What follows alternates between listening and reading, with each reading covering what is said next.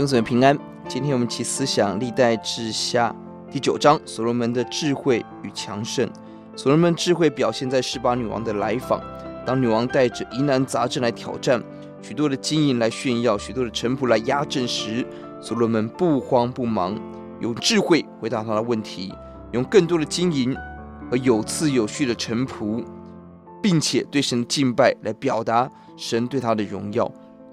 神给他荣耀完全折服是把女王。女王不但把荣耀归给所罗门，更奇妙的是把荣耀归给耶和华神。要在第八节，耶和华你的神是应当称颂的，他喜悦你，使你做他的国位，为耶和华你的神做王。因为你的神爱以色列人，要永远坚立他们，所以立你做他们的王，使你秉行公义。很特别，外邦的女王可以从所罗门身上看到上帝的荣耀。很可能是第四节，他看到所罗门上耶和华圣殿的台阶，一个人对神的敬拜，表达了他心中神的分量。一个外邦女王可以看到神立人做王位的原因，因着神对人的爱，神对所罗门的爱，神也对众百姓的爱，建立王位。爱是上帝工作的法则，行事的动机。外邦人可以有这样的智慧，是神的恩典。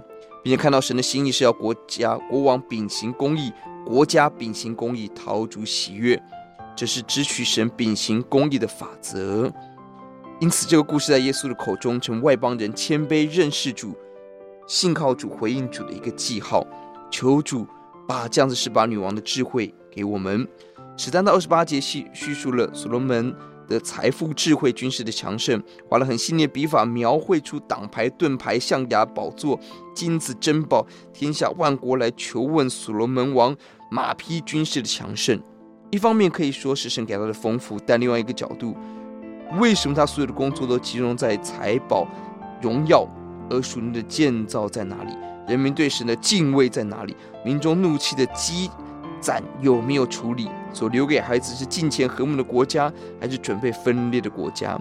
他的确绝顶聪明，可是他的聪明用在个人的荣耀、财富的累积，而不在永恒的财宝、金钱的追求，非常的可惜。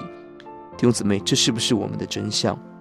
我们来祷告，主啊，愿我们从十八女王学习，看到神的荣耀。归荣耀给神，看到神爱的法则，主啊，也让我们人生所有的精力、热情，不可以给这个世界，不可以给金钱、给享受、给财富。主啊，让我们人生热情要给耶稣，让我们不要从决定为自己积攒，就在永恒空空荡荡。求主怜悯，听我们的祷告，奉耶稣的名，阿门。